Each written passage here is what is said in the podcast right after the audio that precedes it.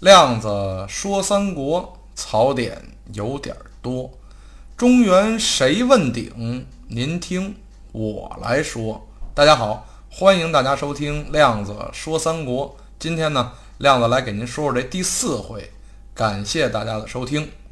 上回啊，咱们说到这个刘备刘玄德正在担心自己会不会被裁员，正好呢，这时候有一个督邮来县里视察了。这亮子又要冒出来先说一说了，说什么？就说这督邮，这个督邮啊，您可别听这名字以为是邮政或者 EMS 特快专递，这督邮是官名，就是一个职称。这官名呢，始于西汉中期，在汉代各郡是重要的属吏，代表着太守督察县乡，他呢宣达政令，还有一些司法。每个郡啊，当时分为若干部，每个部呢又设立这么一督邮的职位，有点现在巡视组的意思。刘备一看领导来了，就赶紧出城迎接。那督邮的派头也不输现在一些不太好的领导，那连马都不带下的，高高在上，仅仅用这马鞭的鞭梢往上抬了抬。就是意思让刘备起来。这关羽、张飞呀，一见这主，这心里就早憋了一肚子火了，心想：这都什么人呀，一点点礼貌都没有吗？可是等这督邮啊坐了上座，到了大堂，这后边的事儿才刚刚开始。他让这刘备啊站在下面，拿了半天的官劲儿，才开口问了：“哈哈。”这个刘县尉是什么出身呢？这刘备赶紧就说了：“哦，我是中山靖王的后代，在涿郡参加义兵，剿除黄巾贼，大大小小战役我也打了三十几场，立了不少的战功，才得到这个职务。”这个督邮一琢磨，心想：“你当我傻呀？”你要是皇族后裔，你能当义兵去，还是临时工？连正规军都不算，肯定是泥腿子出身。好不容易立点功，想在大裁员的时候保住职位，别下岗，想什么呢？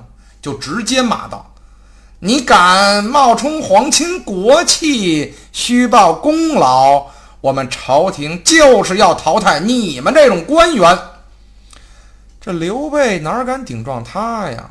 好歹是领导，就退回了这衙门。这县吏啊，就偷偷告诉刘备说：“哎呀，这督邮大人啊，无非就是想捞点好处费。您不懂这个，这是潜规则。有他一句话，裁谁不是裁呀？但他要高兴了呢，您不就……哎。”刘备说：“我自己两袖清风。”哼，哪儿有闲钱给他？结果这第二天，这督邮就把这县吏叫了过去，让他们干什么呀？让他们陷害刘备，说这个县尉到这儿是危害一方，危害百姓，颠倒黑白。这刘备啊，好几次求情说好话，全都没用，因为什么呢？直接就挡在院门外了，连进都没进去。张飞有一天一生气啊，就喝了几杯的闷酒，一下这酒劲儿上来了。正好从大堂门口经过的时候啊，看见这有几十个老人在门口是跪着痛哭。这张飞一看这几个老头老太太在这哭什么呢，就借着酒劲儿过去了。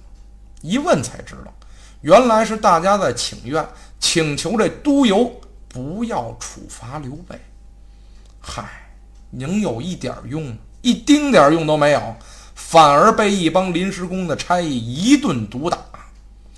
这张飞呀，本来脾气就大，又喝着一肚子闷酒，酒劲儿腾腾的往上顶啊，直接就冲了进去。先是三拳两脚把这些爪牙是给打跑了，直接就冲进了后厅。看见这督邮干嘛呢？正在拷打那些不听他话的县吏，这张三爷一下就急了，借着酒劲儿大骂：“你个害民贼，你还认识我吗？”这督邮一听这打雷一样的怒吼，吓了一跳。当时回头一看，这好家伙呀！这一名黑脸大汉正瞪着他运气呢。这都邮仔细一想，他问这句话可不好回答。你说认识他吧？哦，你认识他，你还敢胡作非为？你要说不认识吧？哦，这黑脸大汉还不得好好让我认识认识他？他自己正瞎琢磨呢，这张三爷一把可就抓着这督邮的后脖领子上了，连拖带拽就给拉门外边去了，把他往这拴马的马桩上绑了一结实，那是五花大绑啊！又顺手拽了一把子柳条，这柳条可跟一般的鞭子不一样，软呢，抽在身上一下是一下，一下可是一条血印子。这往督邮的腿上是玩了命的抽啊，那可是真使劲。因为这柳条还是软软的，不容易折断，可愣是在这督邮的身上抽折了好几十根儿啊。正打着呢，这刘备跟这屋里正心烦呢，听见外边嚷嚷嚷、吵吵闹闹的，这是干嘛呢？这出去一看，好嘛！这张飞正怒鞭督邮呢，吓了一大跳啊！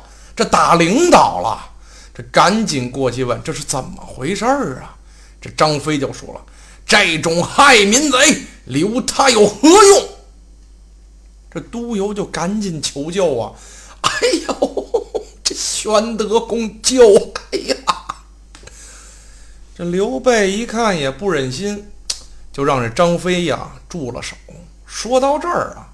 亮子发现了一个小小的瑕疵，再来嘚吧两句。从这刘备听到动静，再看见这督邮挨打，再自己琢磨一下，再到这张飞跟前儿问这个缘由，直到最后这督邮求饶，他才让着张三爷住的手。这几段时间细算起来，加一块儿怎么着也得有个三五分钟吧。合着这哥俩是一边聊着一边抽着，这张三爷手上可一直没停，这边聊边抽，边抽边聊。这刘备啊，刘备，您这心也是真够大的了。您这是帮忙来了，还是解恨来了？要不说这中文啊，千万别琢磨。这正说着呢，关二爷也来了。这督邮啊，还以为又来一个要帮他说话的，谁知道关羽刚到这儿就说。我兄长立了这么多的大功，才当一个小小的县尉，又被你这督邮侮辱，咱们不如杀了这小子，弃官回家，以后再图长远的计划，好吗？督邮一听，咯儿喽，吓晕了。这刘备倒也没做的那么绝，顺手啊，把这官印从屋里就拿出来了，往这督邮的脖子上一挂，这仨人啊。潇潇洒洒的离开了安喜县。督邮啊，是好不容易保住了这一条小命，可是他呢不长记性，依然不知悔改，跟定州太守啊回去就打了小报告，告状去了。要么怎么说，恶人先告状，而且还添油加醋。这太守呢也没在现场，当然不明真相了，顺手就发了通缉令，抓捕这仨人。后来这哥仨呀，为了避这段风头，就跑到了华州来投，就跑到了华州来投奔这刘辉，藏了起来。自打这黄巾之乱以后啊，这十常侍的权力可就越来越大了。要是有谁敢不听他们的话，就会直接被杀，多狠呢！而且呢。他们还向这些杀黄金贼的功臣索要一些财物，你要不给呢，哼，您就甭当这官了。这皇甫嵩跟朱俊等人啊，也是因为不想给他们财物，就被罢免了官职。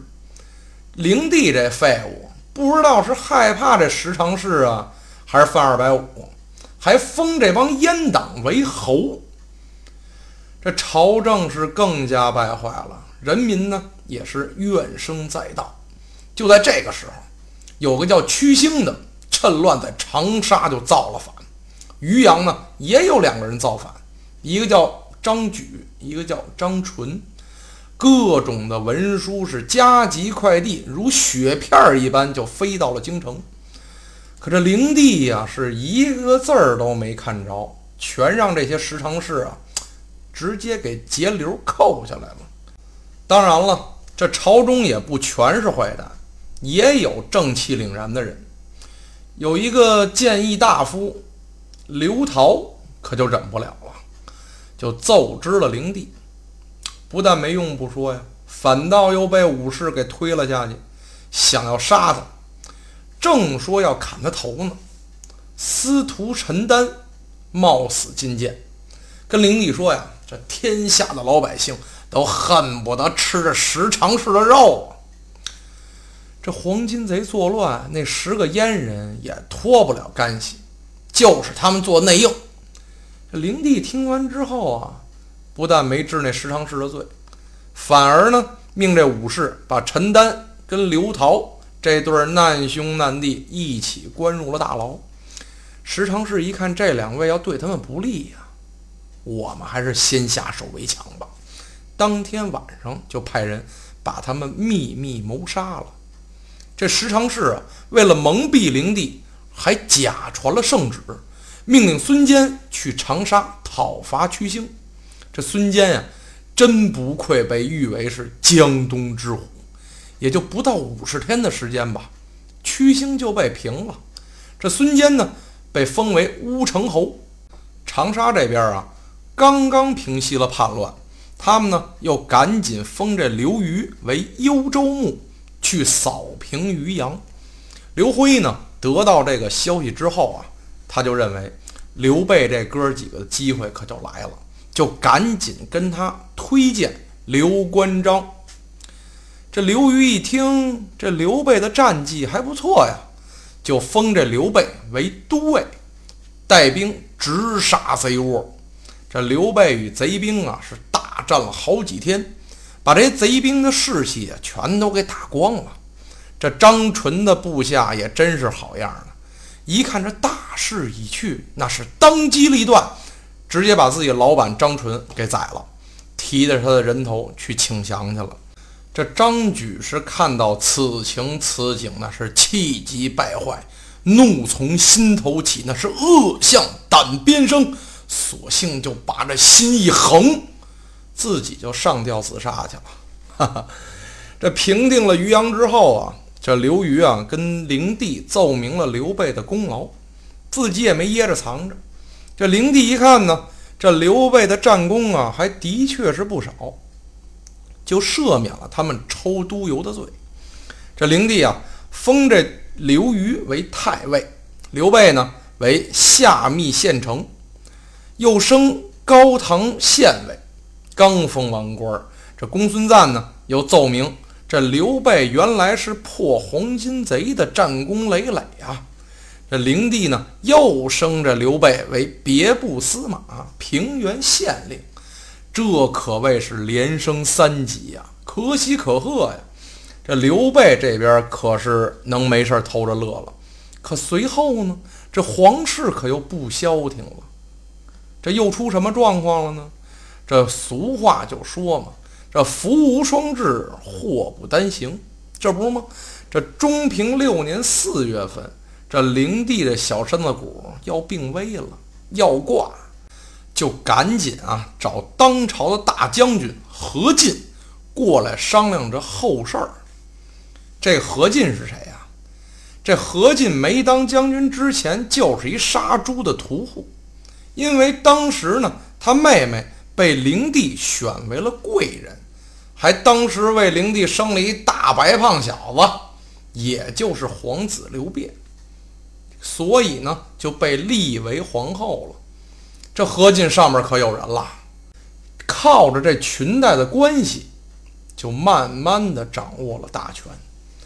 这灵帝呀，不是只喜欢这皇后一个人，他比较博爱啊，又开始对这王美人着了迷。当时就冷落这何皇后啊，这王美人也给这灵帝生了一大白胖小子。也就是现在的皇子刘协。何皇后上位有多不容易啊！这心里当然是不痛快了，就想尽了办法治这王美人。有一天呢，就给这王美人下了毒药，毒死了这王美人。等这王美人死了，这皇子刘协就像那没妈的孩子，可就是根草了。好在是董太后喜欢刘协，把这刘协收养了不说，还天天劝这灵帝啊立他为太子。这灵帝呢，也就稀里糊涂的同意了。这灵帝啊，想图省事儿，可这宦官简硕见灵帝快不行了，就中间还得霍楞霍楞，就跟他说：“想立太子刘协，何进可是不会答应的。您可别忘了，皇后可是他的妹妹，想要立刘协，就得把何进杀喽。”这何进这天可刚要进宫，刚到了门口，这司马潘隐。就赶紧向前报告，让他呀别进宫，说这简硕想要杀你。何进听说这个消息，也就不进宫了，转身赶紧回家，召集自己的一些亲信和大臣一起商议对策，想一举除掉这些宦官。